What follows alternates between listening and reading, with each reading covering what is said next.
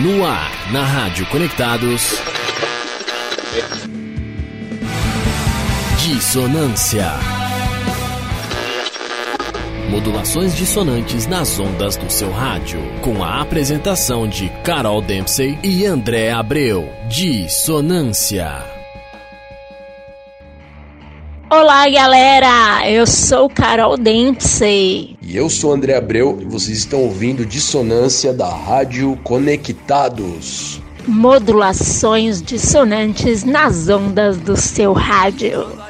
Eu sei que a gente não tá ao vivo no estúdio, lá na rádio, tudo, mas eu não podia deixar passar nosso slogan preferido, né? Bem-vindos a mais um podcast desse programa sobre o submundo musical.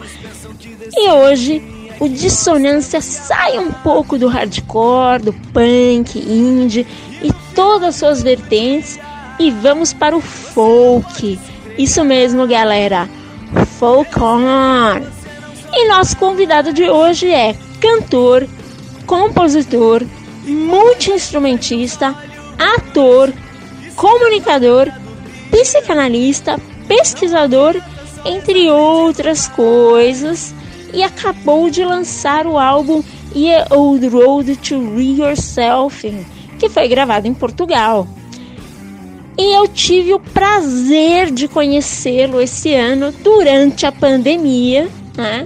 Ou seja, surgiu algo muito bom deste momento terrível e direto de Juiz de Fora, Minas Gerais, com seu visual bem marcante, com seu chapéu fedora e uma garrafa de vinho na mão. Seja bem-vindo ao programa Dissonância, Tiago Sarmento. Valeu, galera, muito bom aí participar desse programa e vamos fazer uma dissonância boa aí, né? E esse BG que a gente está ouvindo aí é uma música mais rock and roll, né? É a música Totem e Tabu do álbum Folk It de 2017. E se prepara pra dormir. Não adianta mais rezar pedindo paz.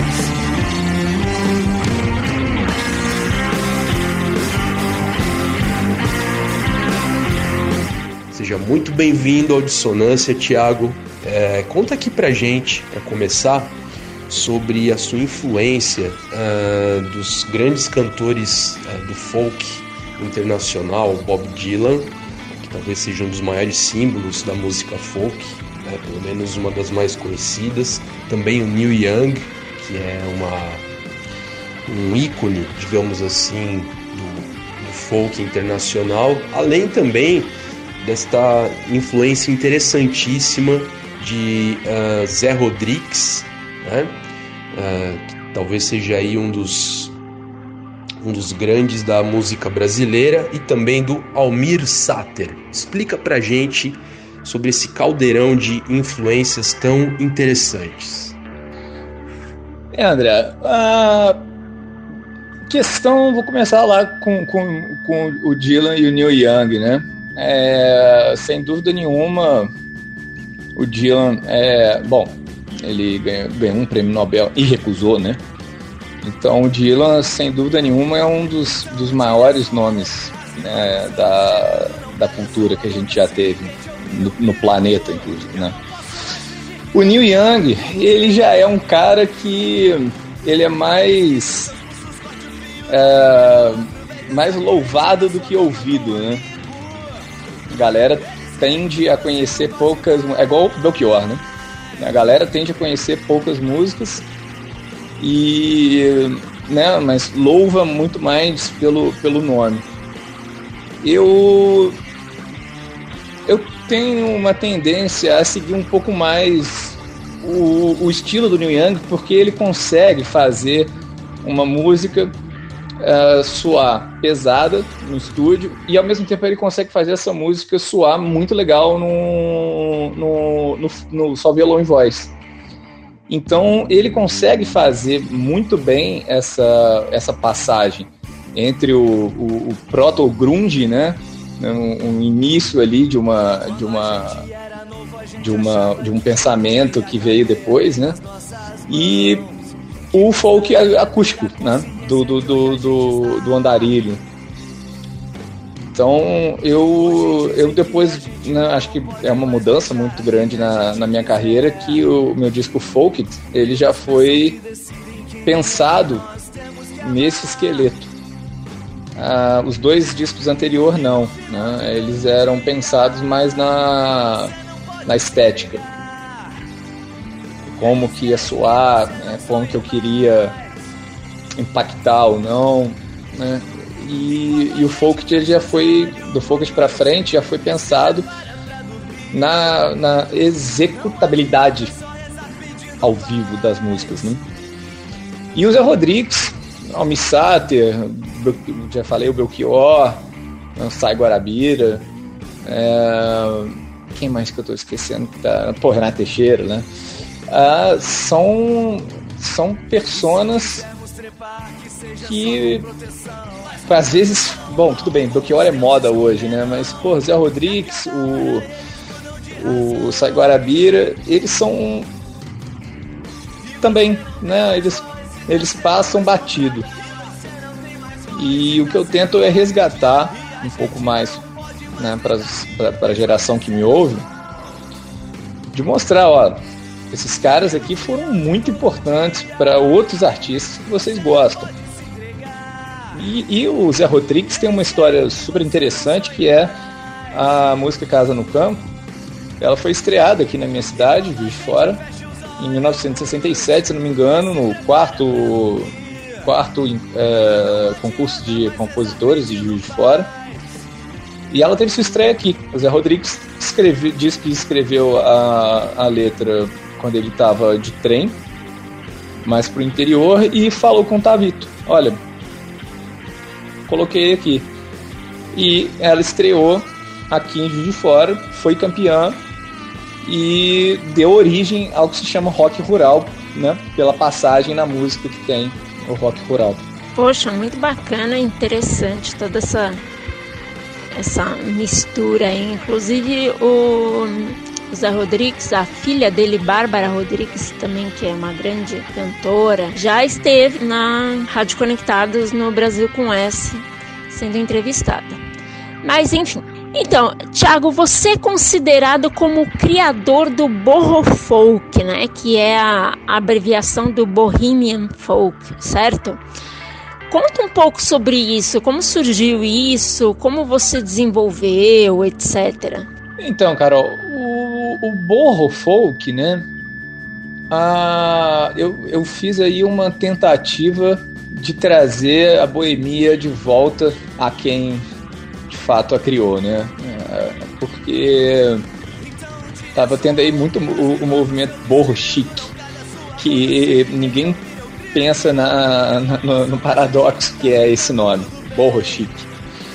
É, e eu trouxe de volta para para nós, né, que, que não, não, fazemos parte aí de uma de uma maioria um tanto uh, um tanto mais certinha, né? Uh, então, uh, foi logo no folk também que eu percebi que o que eu tinha para falar uh, era de lazer, né?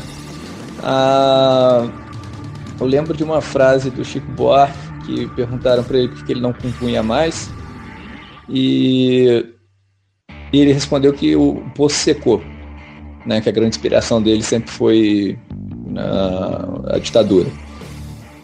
E eu tomei isso para mim que a minha minha música ela seria utilizada naquele intervalo de estresse do dia, né, que geralmente é quando a gente termina de fazer nossos nossos trabalhos, deveres, e que a gente tem, né, a gente tem o dever, a gente tem a obrigação de ficar uns uns 30 minutos com a gente. Né? Por isso a minha a minha tendência de colocar esse borro, né? Toma o vinho, relaxe, ah, ame quem está do seu lado, né? Seu marido, sua esposa, teu cão, teu pai, teu avô, tua avó, ou se ame, se você estiver sozinho, né? Não é a voz que está dentro da tua cabeça. Mas tira esse tempinho para você ficar consigo. E, e, esses, e todos esses ideais que eu penso, né, de liberdade, de, de com, né, é, uma, uma certa tendência ao vinho, né, uh, seguem os ideais românticos, né, do romantismo como período, não do romantismo como, como gênero de romance. É, o romantismo como período, que é onde uh, uh, a Boêmia foi, foi, foi colocada em pauta né, na primeira vez culturalmente.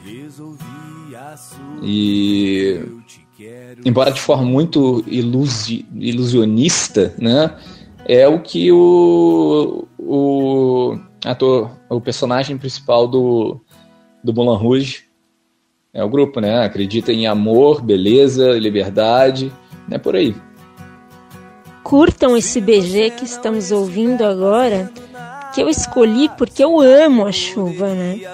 Essa música chama Canção para se perder o medo da chuva, do álbum Borro de 2019. Então, galera, ouçam e vão lá tomar um bom banho de chuva. Isso é ótimo. Escrever uma cartinha pra cegonha. É sempre bom ter uns momentos de fraqueza. Tiago, gostaria que você falasse um pouco sobre uh, a influência da poesia modernista na sua forma de escrever as letras da, das suas músicas e principalmente as influências que você tem de Fernando Pessoa e do poeta brasileiro Carlos Drummond de Andrade. André, eu, eu tendo ter uma tendência, desde quando eu era aluno de letras, tanto a não estereotipar, mas não tem jeito, né? A gente, né, a gente tem que caber num, num nicho, né? Mas eu, eu, eu venho antes da, do modernismo, eu venho do simbolismo.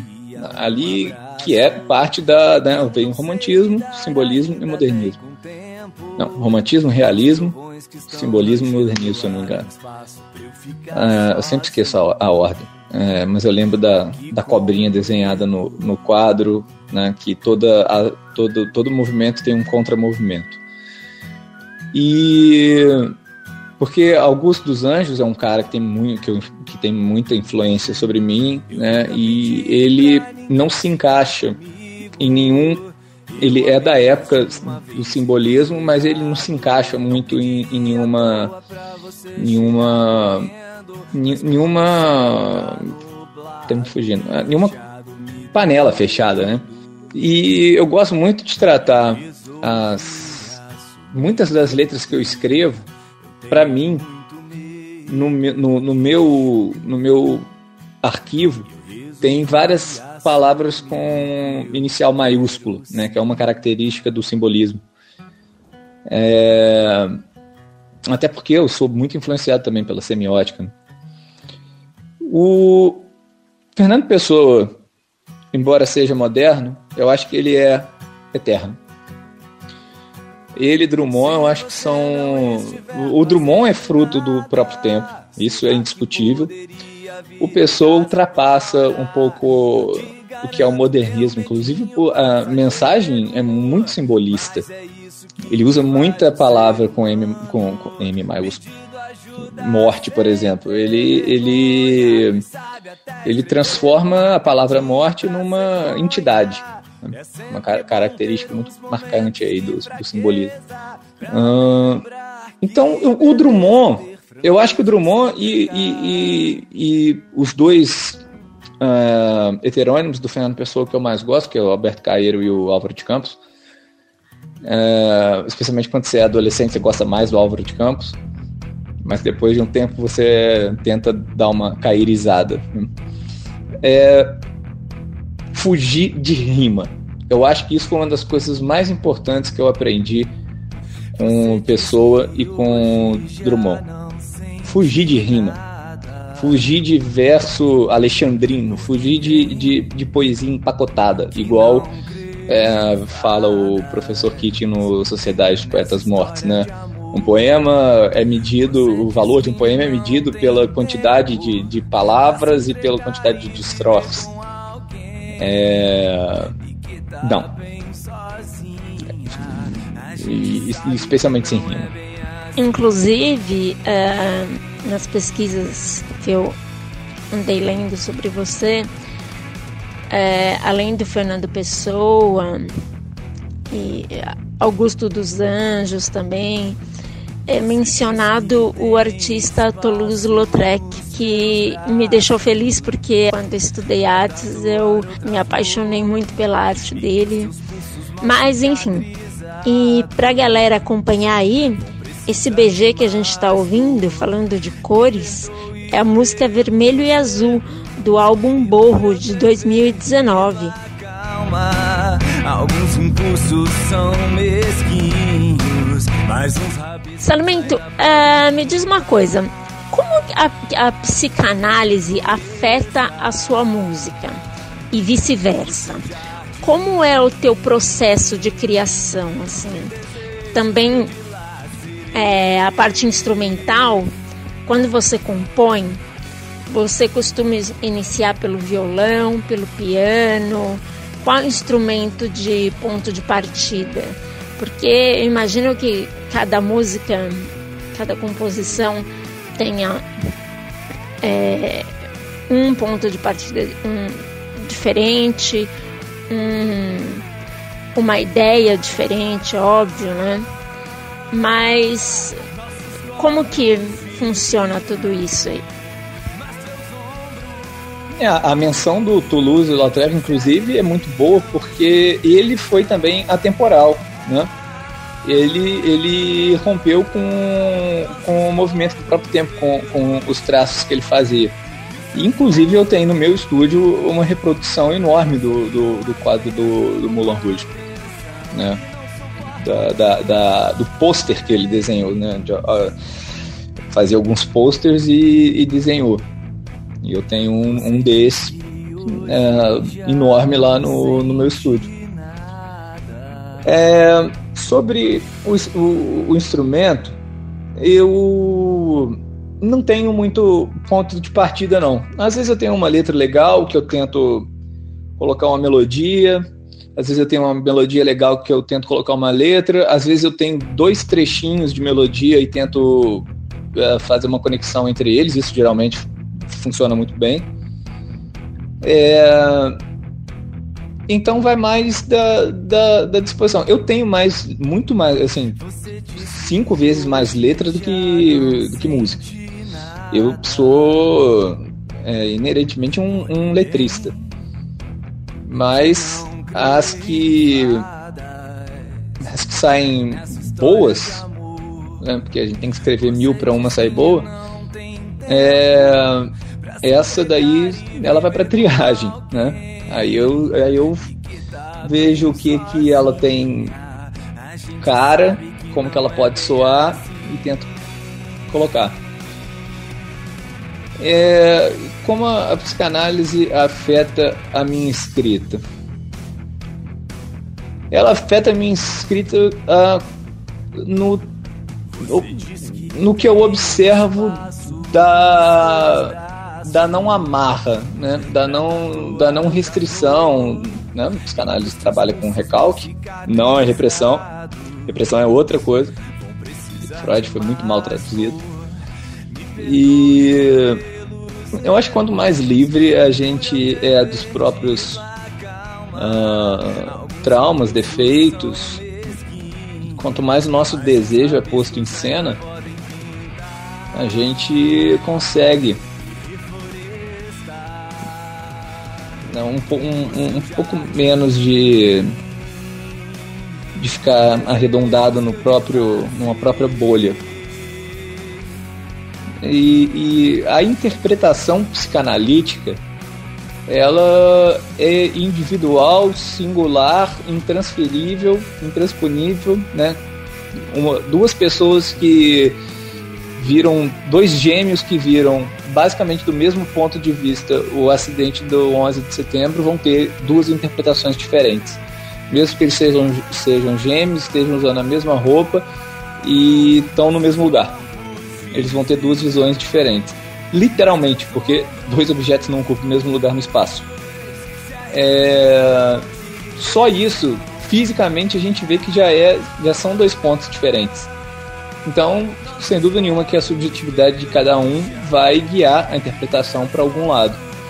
E isso eu acho que se reflete demais nas minhas, nas minhas letras, é, por conta de deixar a interpretação para o ouvinte. Eu, eu é, tem uma pedra no caminho, no caminho tem uma pedra. Isso significa que tem que na vida tem vários obstáculos. Quem interpretou assim Sim, agora.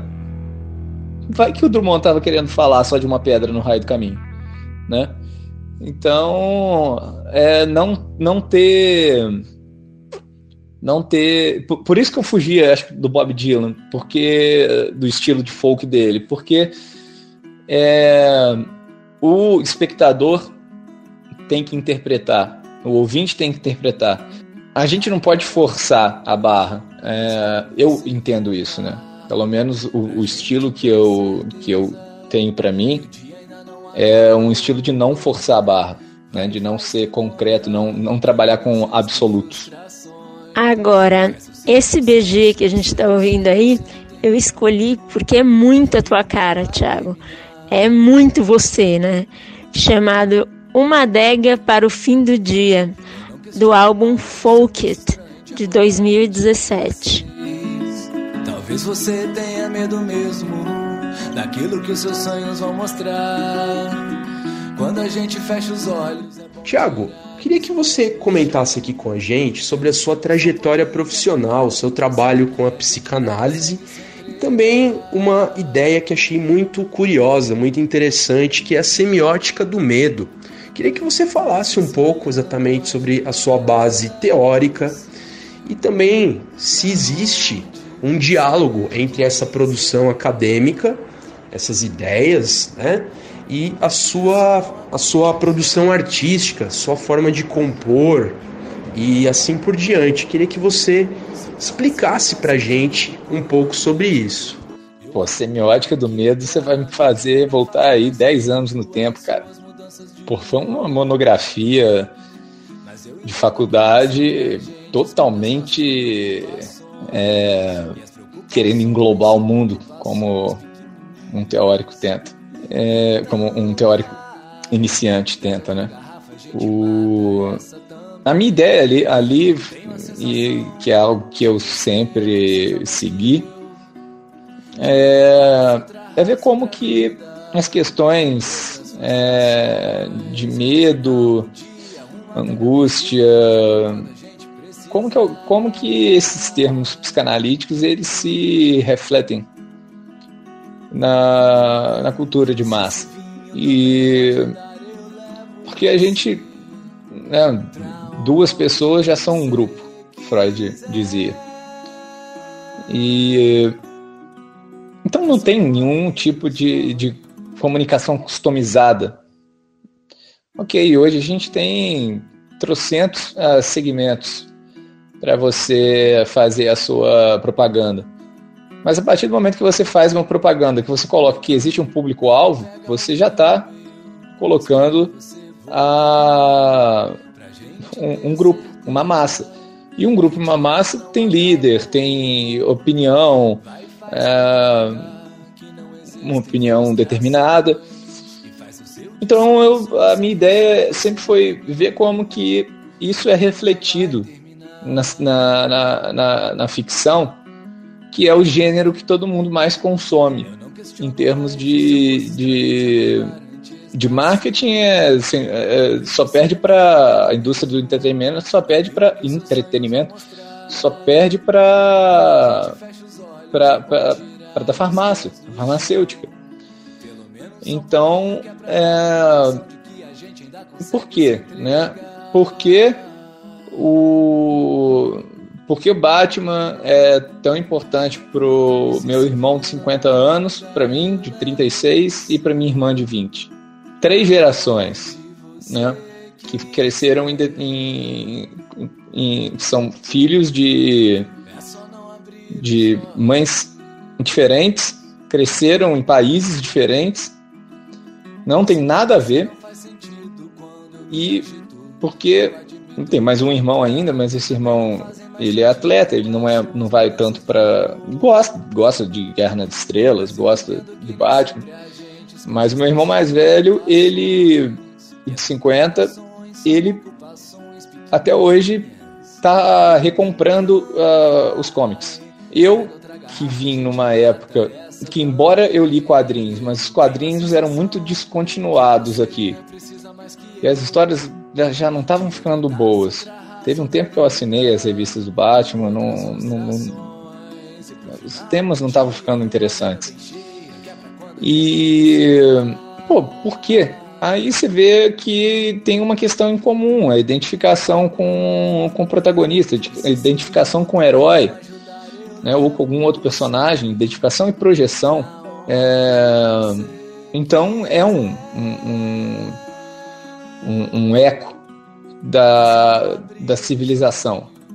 Inclusive porque os heróis, eles tenderam, os super-heróis, eles têm a tendência de sempre ascender de novo em épocas uh, de mal-estar. O surgimento deles foi no Entre Guerras, uh, depois, nos anos 80, eles tiveram uma retomada muito grande, onde as revistas mudaram, né, até de revista para graphic novel e, e os temas, né, só nos anos 80 que os temas foram ficar densos.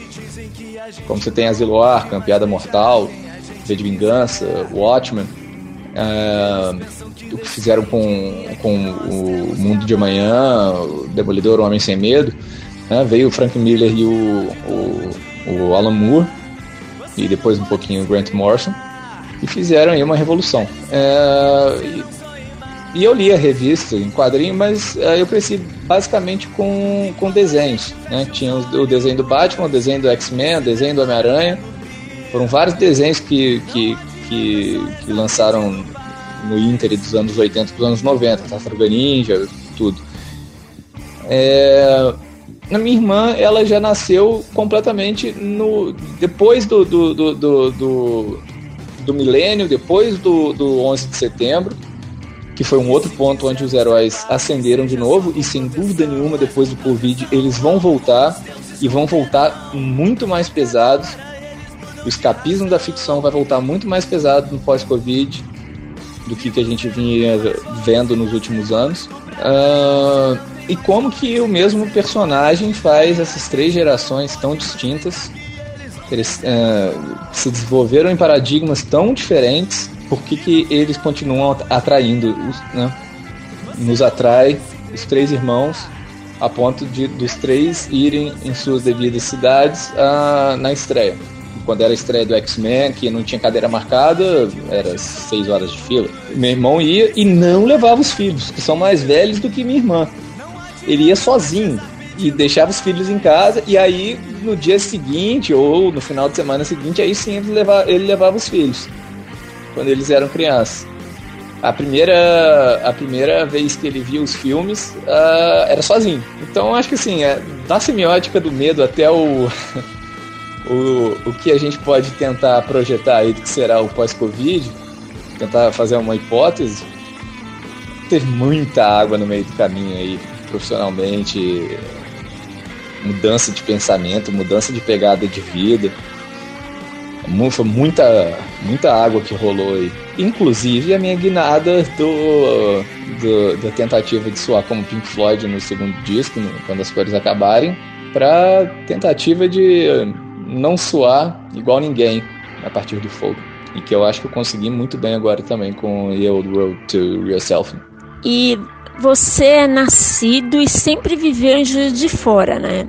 Tirando os períodos em que permaneceu no exterior e tal, você começou tua, tua carreira em 1999, aos 14 anos de idade, ou seja, bem jovem, assim, bem novo. É, então fala sobre essa relação entre tua música e Juiz de Fora, né, tua cidade natal. Até que ponto elas estão relacionadas? E falando sobre essa relação, assim, Você se considera um artista underground? A minha relação da minha música com a minha cidade é a mais distante possível, hoje. É, eu já passei por alguns. Já passei aí, vamos colocar a geração a cada cinco anos, já passei por quatro gerações de pensamento e cada pensamento mudou para pior. Né? Cada pensamento foi tirando mais nossos direitos, né? casas que não, não davam equipamento de som, depois casa que não dava cachê, é, dividia a entrada, uh, depois casa que está cobrando até a água. Pô, cobrando até a água? Aí já vai calhar com o músico, né? O artista que está lá fazendo seu trabalho, né? É, então, é, eu não me considero um artista juiz florano, eu me considero um artista mineiro. Eu sou mineiro. E eu acho que eu tenho só a balada de um X florano que eu falo da minha cidade. É, não, não, ela, ela não faz, não faz nada, nada, nada mesmo, nada para mim. Inclusive, ela é o, o, fato que eu fui pro tentar gravar o disco em inglês. Uh, meu maior público já não é aqui em Juiz de Fora, o maior público sempre foi São Paulo, Rio e Nordeste. Juiz de Fora aparecia, aparecia lá para 16. É, eu tinha mais ouvintes em Copenhagen, escutando música em português, do que em Juiz de Fora. É, então no, eu vi que eu cheguei no momento que, e, e combinou com o doutorado, que eu tinha que tomar uma decisão. É, uma seria muito tensa, né? Que é fazer o doutorado e tocando todo final de semana, igual eu, eu, eu vinha fazendo. E eu fui para outra, que era fazer só o doutorado e parar de tocar e eu me acostumei com essa vida de parar de tocar. Agora eu só toco aqui é, em quando é, convites especiais, coisas. Agora eu, agora eu não vou atrás da, da casa pedindo para tocar lá. Eu não vou. Eu já tenho um nome estabelecido em Juiz de Fora. É, duas décadas aí de, de, de, de tocar em qualquer lugar, de fazer. Então, assim, to, Juiz de Fora sabe que tem o, o, artista Thiago Sarmento, que faz isso, que é o cara que. O primeiro cara que tocou o folk aqui, e patati patatá. E que ele, às vezes, ele é, é meio estrela, né? Porque eu sou a favor dos direitos, né? Ah, eu, eu, eu é, o que é de direito, eu, eu peço. E quem faz o, o oposto do direito é o errado. Quem faz errado é, fica puto quando tem que ceder. Então, assim, é, é muito, é muito difícil. É, eu costumo pensar que, assim, é, o país influencia em você e a cidade influencia em você. O Estado não influencia. E, e é aí que eu, me, que eu me vi. Eu não sou nem da pequena de Fora com seus uh, uh, com seus antigos morando e com filhos de antigos sendo mais antigos ainda. E eu não sou brasileiro. Eu sou brasileiro, mas não sou brasileiro, não sou ufanista nem nada. É, já tanto que já estou virando português. É, ou seja, as duas coisas que, que mudam a vida de uma pessoa que é o, o, a ordem que o país coloca e a, a cidade que você vive todos os dias, isso te afeta. Então sobra o, o sobra o a, a, o, a ufania do, do estado. Não é bem assim lá no, no, nos Estados Unidos, porque lá cada estado tem uma além de além, além de é, da geografia ser diferente, a, as leis são também diferentes, né? Então o, o, o Estado se impõe mais na vida da pessoa. É, então, a, a, americano, eu, eu, acho que deve ser meio difícil viver lá assim, que aí você tem essas três entidades te atacando. Aqui a gente pode ficar tranquilo com o como estado. Então eu já não escrevo mais que eu sou Jussorano. Eu sou um artista borro folk mineiro. Sobre a questão do underground, é, não sei se é esse termo que eu usaria, mas é o underground quando a gente pensa no underground a gente pensa pensa em música mais porrolhuda e depois o underground vai para cima e vira commodities. Vira contracultura e depois vira cultura. É, eu não considero underground não. Eu me considero um artista desconhecido. Eu não, não não falo com ninguém que eu sou, ah, eu sou um artista novo. Não, eu tenho 20 anos. Ah, mas você é novo para o público. Sim, mas fora público, para um, um outro público aqui, eu já tinha 20 anos. É... E, e, e, esse também foi um, um, dos motivos pelos quais eu optei seguir com o Thiago Sarmento no, no disco inglês. Que a, a, a ideia era fazer um, de criar um pseudônimo. E aí, fazendo várias pesquisas, o que com que, quem com quem. Tem tanta pessoa hoje que faz sucesso que não tem nome comum, não é um nome de origem americana. É, o próprio James Franco, o, o, sabe, o nome dele é, é um nome italiano. É, Tom Morello. Morello não é um nome, é, é, é não é um nome inglês. É, então a gente tem vários, várias coisas. Uh, e Ariana Grande, pô, é, eu, eu, tenho até que agradecer essa menina, porque foi, foi, a partir do momento que eu pensei nela que eu pensei, pô, Tiago Sarmento, ao invés de Jimmy Borro, é, Jacob Borro. É, ah, é, eu entendo que o que você quer dizer. Inclusive tem a Camila Cabelo, né?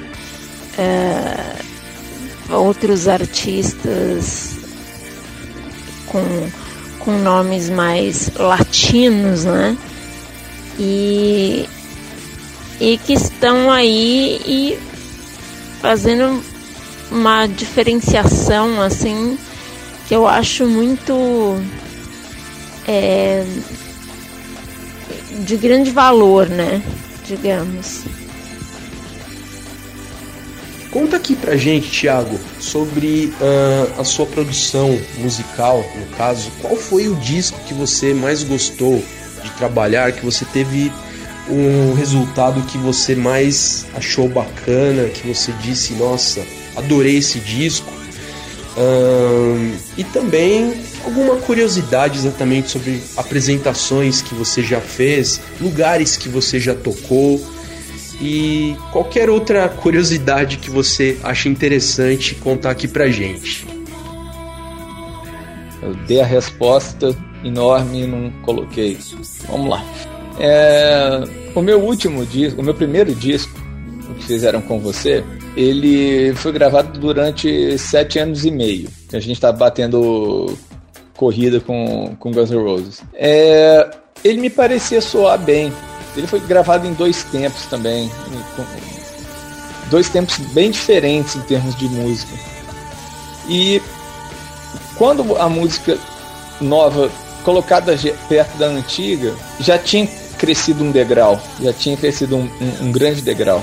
É, no meu segundo disco, que foi o primeiro disco-disco que tinha limite, porque aqui em Juiz de Fora como várias cidades, né, a gente tem é, a lei de incentivo, programa de incentivo à cultura, modelo Mendes. E seguindo os, os editais, seguindo tudo que tinha que fazer, eu passei basicamente, me formei em 2009, eu passei 2010 basicamente compondo música.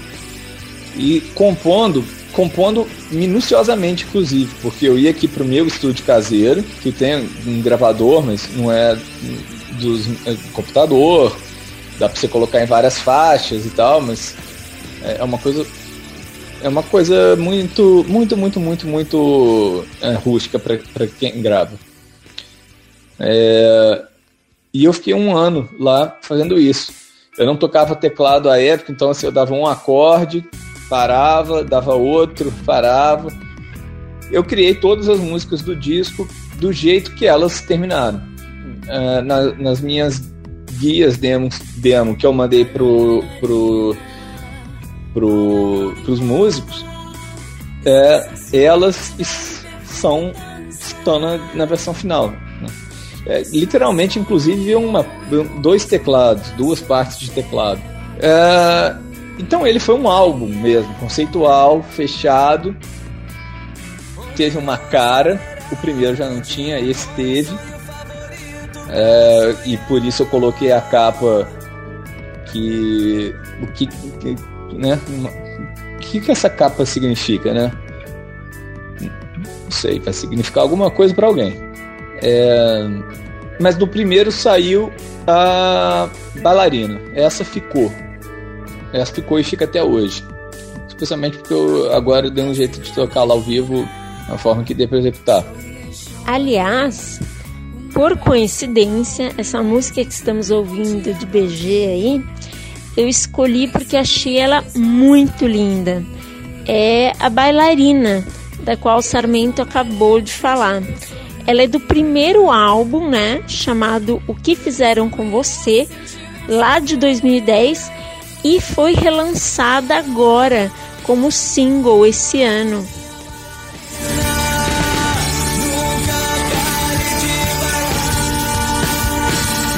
Do segundo disco, é, na questão do prazer de terminar uma letra, no segundo disco tem uma história que eu. O, terceiro disco tem músicas que eu fiquei muito feliz na, quando terminava. Porque eu tava num ritmo de composição leve, sem, sem pressão de tempo.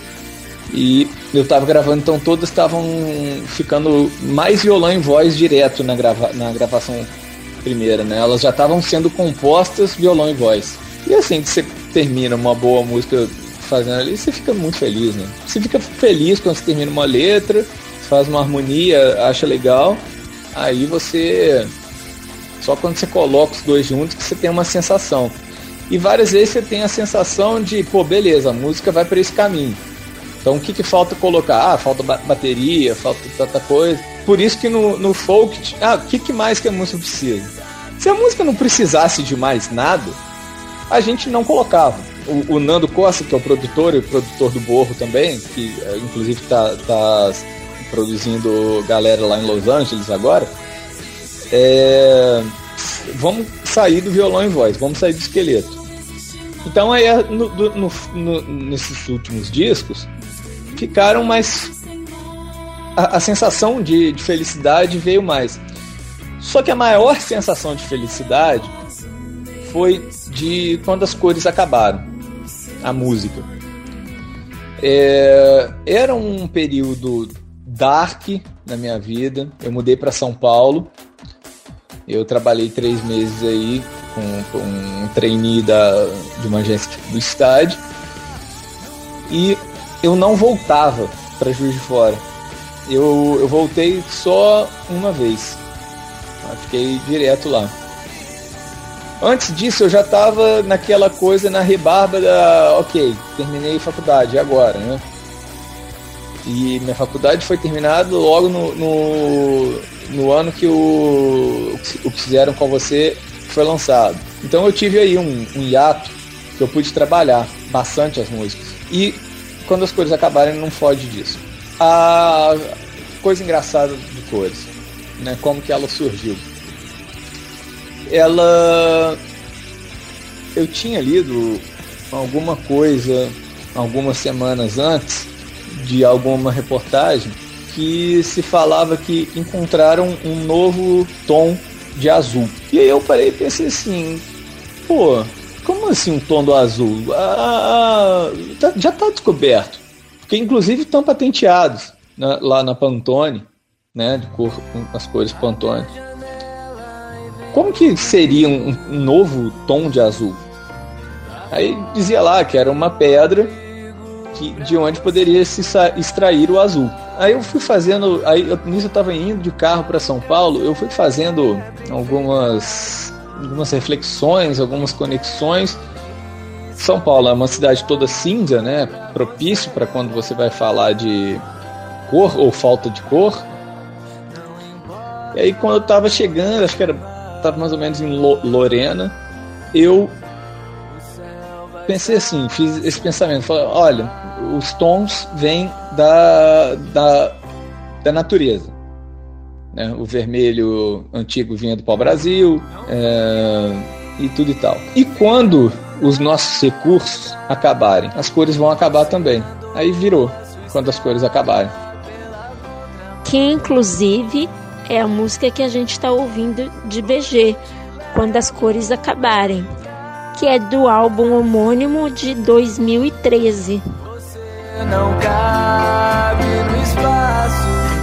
É porque eu, eu, coloquei o recurso no meio porque o, o, o, disco ele é temático, então ele teria músicas falando de caramba, de falando sobre natureza e tal. Aí ok, cheguei a escrever uma péssima música, escrevi uma música horrível falando de natureza. Ah, mãe terra, pai, foi foi uma música horrível, mas o nome era um nome fantástico. É... Daí volto para Juiz de Fora, sigo com a minha vida, com esse nome mais ou menos escrito. Não sei quanto tempo que ele estava na minha cabeça, eu não, não lembro com quanta, fre... com quanta frequência eu, eu pensava nele. Mas eu estava um belo dia, no, na única semana do mundo que eu malhei, estava esperando o meu personal e tava com um caderninho na mão, porque eu só andava com um caderno, tava com um caderninho na mão. E ali sentado na sala da academia, um, um ambiente totalmente que não tem nada a ver, eu em quatro minutos, cinco minutos, escrevi a letra toda. A música já estava toda maquiada, maquinada na cabeça. E a, a, outra coisa interessante é o Yale Road to Yourself, ele foi um disco que as letras vieram antes. As letras elas foram escritas em um mês. Eu tinha 30 letras, contando com as que eu já tinha em inglês aqui, que poderiam entrar, que acho que eram cinco ou quatro. Só que as que eu estava escrevendo estavam ficando melhores. Uma entrou, uma certamente entrou que se chama Old Street Busker. Essa é uma música antiga minha já. Mas eu, eu tive que reescrever algumas coisas da letra. Uh, outras duas não entraram. E ah, qual que era o problema? Gravar, primeiro, gravar, gravar onde, com quem e antes de gravar eu tinha que criar a melodia das músicas. E eu saio de Londres, chego em Portugal. Lá em Portugal era o único lugar, lo, local que eu tinha acesso a um violão. Cheguei e literalmente to, toquei para frente. Ali foram criadas as melodias em três dias. Aí eu mandei para os músicos, um, um, deles inclusive é, é o Rodolfo Krieger do Cachorro Grande e o baterista Gui Amaral, aqui mineiro também de Lafayette. Mandei para eles, a gente teve um ensaio só, no dia seguinte já foi gravar. Então tudo que de, de, de pré-produção que alguns discos têm, esse não teve. Esse foi tudo, ele foi escrito à parte e, e ele soa muito bem. Ele soa muito bem integrado. Ainda acho que o Borro seja o melhor. O Borro eu acho que ele está completamente ligado. Só, ah, músicas boas e na mesma vibe todos. Porque o, o, o folk em algum lugar destoa, o Entre Safra foi um disco que foi gravado literalmente sem nada. Foi, pô, vamos, coloca o seu estúdio lá em casa e aí eu tenho essa ideia. Ah, beleza, vamos gravar, bom. Aí depois eu escrevi a letra, coisa assim. O Entre Safra foi um disco, um disco totalmente sem preparação. Curiosidade tem, ah, já falei a maioria aí, mas o bom, o Folk foi gravado no estúdio da Elba Ramalho é, e o Borro foi gravado no estúdio do Emerson Nogueira, Puta Estúdios. O do Emerson Nogueira ele fica no alto da montanha, numa, numa fazenda, num sítio mineiro. E ele colocou a sala de gravação virada para o pôr do sol. Então, o Borro, quando eu cheguei lá para gravar, tinha muitas letras incompletas. Eu deixei incompleta é, se não saiu naquele primeiro streaming rápido. Eu, ah, tranquilo, lá eu termino. Porque lá, lá é um ambiente totalmente propício para fazer isso. É, no Rio a gente já tinha chegado com as músicas todas muito mais amarradinhas, tudo certinho, até as letras. Uh, mas uh, acho que algumas curiosidades vêm mais do Year Old Road. Uh, eu passei, quando eu, quando eu fui de Liverpool para Nottingham, eu fui para lá só para conhecer a taverna mais antiga do mundo, ainda aberta. Chama Year Old Trip to Jerusalem. Abriu em 1183. cheguei no, no hostel antes do meio-dia, coloquei minhas coisas lá, dei um rolezinho e fui pra taverna. Saí da taverna umas 8 da noite. Dia seguinte, tinha que. Era acordar e sair do hostel. E o meu trem só saía 8 horas da noite. Então, assim, eu passei quase umas 15, quase 15, 20 horas lá nessa taverna. Escrevendo. É... Eu tenho uma mania de colocar lista A e lista B de músicas. A lista A são as músicas com certeza que tem algum poder é, comercial ou que com certeza serão gravados. E a lista B é aquela coisa, vai que tenha coisa melhor no meio do caminho. Geralmente dá uma mudança de três músicas. Uh, daí saí de lá falando com os caras, ó, um disco nasceu aqui, vai chamar You Road to Yourself. Música legal e tal. E, e daí duas coisas, né? Quando eu estava pensando nas músicas, eu me lembrei de uma música chamada Stop Talking to Me, que tem uma história é, dessas histórias de cinema. Mas eu vou falar depois, porque vocês vão perguntar de. Eu acho que vocês vão perguntar, né? Vamos falar depois. A outra história é que anos antes eu tinha ido lá para Londres e tinha ficado num hotel com meu pai. Quando o pai viaja contigo, você fica em um hotel bom. E tinha essa recepcionista, Sandra, uma, uma barceloneta, super agradável, muito bonita, é, com astral sempre lá no alto. E, e eu saí de lá com uma, um, um, batendo na minha cabeça com duas palavras: Spanish Londrina. Não sei, eu pensei assim, pô, seria até um, um, um apelido que eu daria para ela se a gente se envolvesse. A gente não se envolveu. Uh, mas ficou Spanish Londrina, Spanish Londrina. E escrevi uma música, vi que a música estava muito alegre, muito coisa assim, e aí, bum, piano, piano Paul McCartney, piano Beatles, para a música continuar seguindo o tom da é, despojado da letra. E depois eu mostrei pra, pra ela no ano seguinte, que eu foi quando eu fui gravar. É, eu fui um ano, né, conheci, aí no ano seguinte eu fui para gravar, já tinha a, a, a demo, mostrei para ela. Não sei, ó, tem esse piano aqui, ouve. Esse piano eu vou colocar nessa letra aqui que você vai ler. É, e mas isso não acabou porque ela não ficou comigo. Opa, toda essa história aí rende bastante, hein? Uh, e eu sei que você tem produzido bastante durante a pandemia, né? Eu tenho acompanhado. E além de lançar um álbum e singles, uh, você também lançou dois videoclipes: uh, o Stop Talking to Me e Sistine Chapel Girl. Né? Inclusive, como você mencionou do Stop Talking to Me, a história e tal, eu quero que você comente, conte né, pra gente.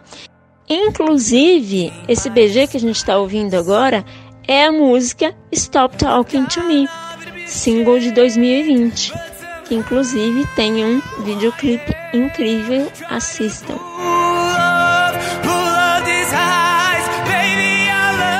E também como tem sido essas atividades, todas essas, essas produções que você tem feito, e, e inclusive os, os videoclipes estão de uh, ótima qualidade, foram muito bem produzidos, eu gostei muito mesmo.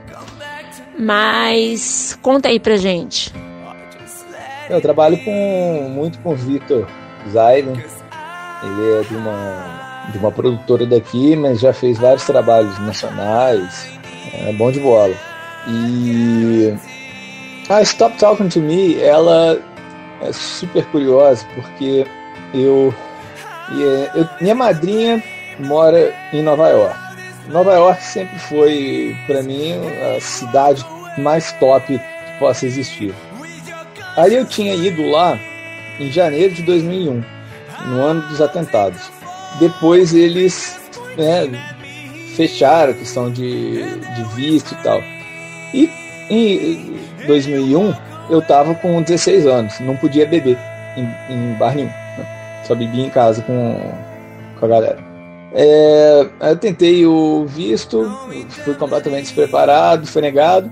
E aí, finalmente, em 2010, eu tirei o visto, marquei a viagem, tive que desmarcar, que eu ia no, no verão, e joguei para o final do, do ano, que é junto Thanksgiving com o aniversário da minha madrinha. E lá fui eu. eu nisso, meu pai foi também, e já, e já tinha uma outra tia lá. Meu pai gosta de, de dar uns rolê comigo. E beleza, nisso chegamos, um dia qualquer, a gente foi num restaurante. E a, veio uma menina servir a gente, ela ficou mais, mais servindo a gente, porque a gente estava numa área do restaurante. Ela bonita, aparentava ter na mesma idade. Depois fui descobrir que ela é literalmente um, um dia mais velha que eu. É... E várias conversas, garota super alta astral, e é, me fez tomar café. Não, tem um café brasileiro aqui. Pô, eu amo café de manhã, não consigo tomar café à noite. Tomei, ela, não, é, é por minha conta. No dia seguinte a gente acorda e a gente está debatendo para onde que a gente vai. Ah, aqui, aqui, aqui, vamos no MoMA museu, né? De arte moderna. Tá, vamos lá. Uh, não deu 15 minutos lá dentro, essa garota entra. Eu olhei para ela, ela olhou para mim, a gente se lembrou, né? Nisso meu pai deu dois passos para trás e foi mind his own business. E, e, a gente engatou na conversa. E ela falou que tinha sonhado com um quadro que estava ali, então ela queria ver. E nisso, né, me dá seu e-mail, vamos trocar, que não sei o que lá o lugar que ela trabalhava era perto da casa da minha tia. A gente saiu, é, foi uma boa noite. Eu namorava, então eu não, não, não, quis fazer nada, né? Não quis ser muito afoito. Mas o que ajuda a complementar a história de amor, né, é o seguinte: ela me, most, me, me mostrou, ó, vai lá no meu MySpace, tem a música, minhas músicas. E eu fui ver fui. Me apaixonei numa chamada Stop Talking to Me. Era um blues, a banda fazendo uma bluesada, bem rhythm and blues, assim, a voz dela, né, meio James Joplin. E, e eu realmente apaixonei por essa música. É, e quando a gente estava descendo do táxi, ela ia seguir no táxi para casa, eu desci, eu saí, no que eu saí eu voltei e dei um, um um selinho nela, né? Aí ela ficou com um sorriso maravilhoso. É... E aí ela foi. Aí depois a gente marcou de sair, mas aí eu já tinha ficado com consciência pesada. Eu achei que eu fui meio. Não conversei muito, foi, fomos com outro amigo meu, mas enfim, a gente conta dos acertos, não dos erros, porque os erros a gente pede perdão às pessoas. E enquanto eu tava para gravar o disco, eu lembrei, pô, tem Stop Talking to Me. Será que a é pra liberar? Entrei em contato com ela, liberou na mesma hora. Falei, ó, mas eu vou. Eu vou mudar o, o jeito de tocar, né? Vocês fazem com banda, rhythm and blues, eu vou fazer um piano e voz mais. mais lá dentro, né? Ela, não, tranquilo. E pronto. E aí surgiu, né? A, essa música, esse clipe maravilhoso acho que é uma das minhas melhores interpretações vocais. E essa história poderia muito bem ter sido uma história de um casal começando, mas não foi. Foi de um Foram talvez um, um casal de artistas se fazendo as, os laços. Durante a pandemia eu eu foquei no início, bom, primeiro em não morrer, uh, depois no na clínica, né, começou a, a aparecer demandas e como é, eu dei uma afastada da carreira acadêmica, mas acompanho de longe algumas coisas. Eu não tinha muita coisa que fazer e eu quis sair atrás de. Quis sair atrás, não, fui, fui ver. Um dia que eu estava entediado, fui ver ah, algumas músicas já conhecidas, possibilidade de regravar uma ou duas. E liguei para as editoras, elas me mandaram por e-mail o preço das músicas e eu falei, cara, dá para fazer um puta disco é, cover. Então, sem poder revelar muitos detalhes, inclusive porque um é super sigiloso, a minha pandemia está sendo de pré-produção e adquirir o, o a licença para gravar. Já tem muita música, essas licenças aprovadas. Tem duas músicas que tá muito difícil a licença, Casa no Campo é uma delas, mas eu o disco vai ser, né, vai ser um álbum digital, lógico, mas vai ser, vai ser duplo, metade 10 músicas em português, 10 músicas em inglês. E tem nomes aí no espaço, né? Tem, tem Beatles, tem Neil Young de estado, Dylan de estado, é, temos Sexos Molhados, temos Sá Rodrigues Guarabira e também não falo muito mais. Tá, Engenheiros do Havaí, é, recebi um presentaço da, do Paulinho Mosca e da família do Aldir Blanc. Eles é, tiraram fora o, o que eles receberiam e eles só vão receber agora quando as músicas estiverem no ar. Então caiu pela metade o preço. E aí fechamos também uma, uma pequena pequeno coleguismo com o Paulinho, que inclusive é casado com uma Jussorão.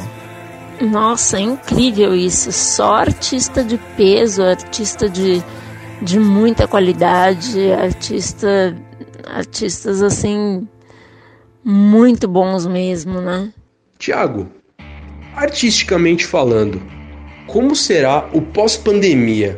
Conta pra gente se você tem planos para o futuro, como que como que você está trabalhando isso na sua cabeça a partir de agora, as suas atividades artísticas daqui em diante. Então, Uh, eu tô dedicando a esse disco, né? Então, uma das coisas que vão acontecer é esse disco. Ao mesmo tempo, eu me inscrevi em duas aulas, dois cursos longos. É, um é de compositores para compositor desconhecido chegar, né? Tem uma ponte até intérpretes e o outro é de produção musical. Pega tanto parte de estúdio quanto a parte de produção. Então vai ser estudando música vai ser estudando música, assistindo videoaula e correndo atrás desse, desse disco, que eu acho que vai ocupar a maior parte do, do período, do início do pós-Covid, né? É, quanto a shows, eu acho que não vai mudar muito.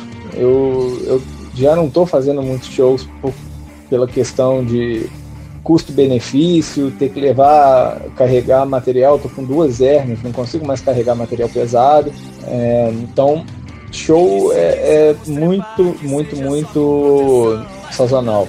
E focar mesmo na, nessa parte de, de composição, escrever letra, sair mandando para tudo quanto é gente, ver o que que, que, que respinga aí, né?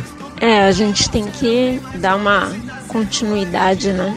Assim, pós-pandemia. Mas então, poxa, Sarmento, quero agradecer muito a tua participação, você ter disponibilizado esse tempo aí pra gente, ter dado essa entrevista que ficou tão bacana. Valeu mesmo. Espero realmente que você tenha curtido participar aqui do nosso podcast, tá? E mais para frente, quando a rádio voltar, Espero ter você pessoalmente lá dando entrevista no Dissonância, tocando ao vivo, etc. Porque realmente é bem diferente uma conversa onde gravamos aqui por mensagens, né? Por WhatsApp, sem um debate de verdade, ninguém uh, interrompendo um outro, que às vezes cria um clima até legal. É, e vivo, né, dentro do estúdio, onde o debate rola solto e um ponto leva ao outro, que é muito divertido também. Enfim, formas diferentes, porém ambas muito incríveis de se fazer, né? Tiago, sensacional a sua participação. Quero agradecer demais você ter aceitado exatamente participar aqui do podcast do programa Dissonância. É uma grande honra para nós termos trocado essa ideia contigo e as portas estão abertas sempre que você quiser voltar. Fica aqui o meu abraço para você. Deixe também uma mensagem final para os nossos ouvintes da Rádio Conectados. Um abração para você, Tiago. Aproveita já deixa aí para galera os seus contatos, né? As mídias sociais, é, YouTube, Instagram, Facebook, Twitter, enfim, todos é, Spotify, todas as plataformas onde o pessoal pode ouvir todos é, todos os seus discos, né? Todas as suas músicas, acompanhar seu trabalho, que vale muito a pena. Recomendo porque ó, é realmente um trabalho sensacional. E então, dá a palavra aí. Obrigado, Carol. Valeu, André. É sempre bom papiar né, sobre origem de músicas, sobre como que as coisas começam. Né? É, o processo é realmente muito, muito mágico, né? De uma pequena ideia se transforma numa música muito bem feita. Tudo bem, ainda não, não estourei, não, não consegui chegar no lugar que eh, vários nomes consagrados chegaram. Então eu ainda não posso saber qual que é o gosto né, de, uma, de uma realização na qual você sobrevive só do seu ofício principal, né, que é a música. E ó, nas minhas redes sociais, Thiago Sarmento, Thiago sem H, em todas, é, ou se não, Sarment Peppers, S-A-R-M-E-N-T-P-E-P-P-E-R-S. Todas as, as plataformas vão ser Thiago Sarmento ou Sarmento Peppers. Sarmento Peppers no Instagram, se procurar com Thiago Sarmento me encontra. Mesma coisa no Twitter. Uh, mesma coisa no YouTube, pode procurar tanto como o Thiago Sarmento como o usuário Sarmento Peppers. E Deezer, uh, Spotify, Apple Music, Thiago Sarmento, beleza? Valeu, galera. Então, até, até a próxima eu vou aceitar esse convite de voltar, hein? Valeu, um abraço. Ah, com certeza, esse convite continuará de pé. Nós queremos muito recebê-lo no estúdio da Rádio Conectados para o Dissonância ao vivo. Esse ano a rádio não volta ainda, né? Então vamos torcer para dar tudo certo pro ano que vem. E eu realmente, olha, realmente acho que você é um artista incrível e acho, acredito mesmo que você tem todo um potencial e que vai uh, estourar e ter todo o reconhecimento que merece. Já tem muito reconhecimento, né? Tanto nacional quanto internacional, porém vai ter muito mais ainda. E ouçam o um novo álbum, né, do Thiago Sarmento chamado Ye Old Road to Re Yourself. Muito bom. Então é isso, galera. Obrigada a todos os ouvintes e o pessoal que acompanha a Rádio Conectados nas redes sociais, no site e nos podcasts. Acessem lá radioconectados.com.br também sigam a gente no Instagram, Facebook e Twitter, que é Rádio Conectados. O canal do YouTube é Conectados Rádio. E também siga o Instagram e Facebook do programa Dissonância, né? É só procurar por programa Dissonância que você acha a gente lá. E todos os nossos podcasts estão em todas as plataformas, tá? No Spotify, Deezer, Castbox, iTunes, Apple Podcasts, TuneIn, Pocket Casts, WeCast, Player FM e também no site da Rádio Conectados. E agora vocês ficam com esse som, esse single recém-lançado pelo Thiago Sarmento, System Chapel Girl. Abraço a todos e até a próxima! Is everybody ready? Yep. All right, on. Rolling. One, two, one, two, three, four.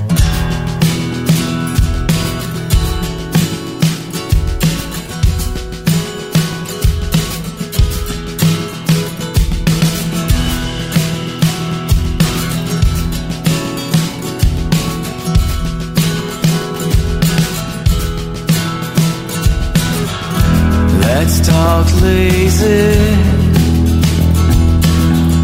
Lying on the couch throughout the night. Let's get crazy. Crossing the line one more time. Maybe you won't hurt us. Maybe we should open another wine. With some dealing on the shuffle.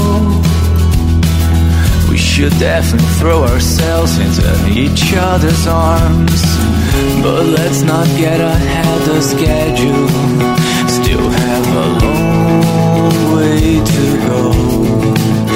Just so you know Your embrace my most sacred disgrace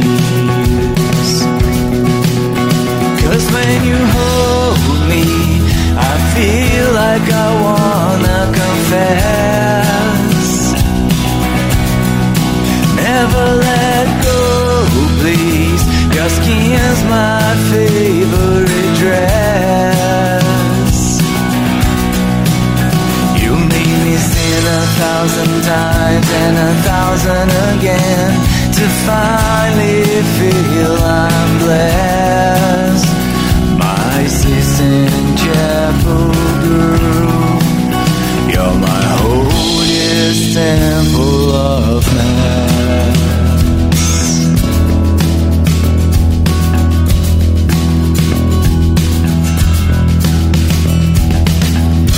Let's make love now. Are you ready?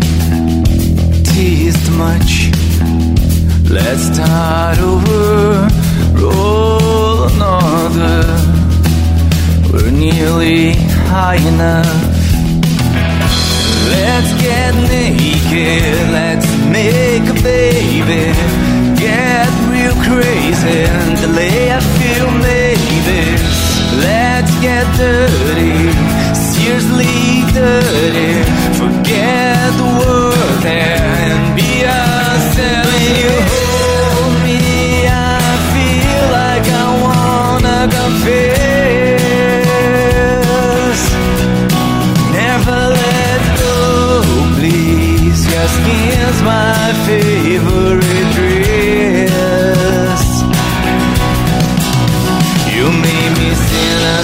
thousand times and a thousand again to finally feel I'm blessed. My Sistine Chapel girl, my Sistine Chapel girl, my Sistine Chapel girl. You're my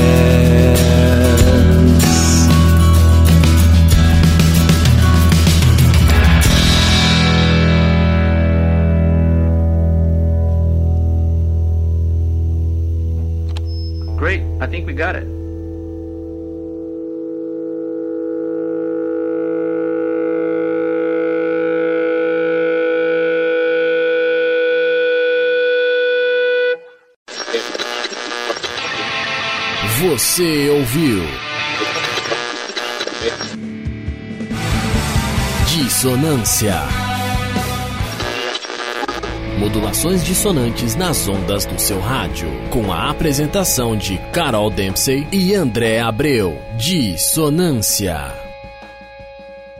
Mais podcasts como este você encontra no site da Rádio Conectados, radioconectados.com.br ou no seu aplicativo de podcast favorito.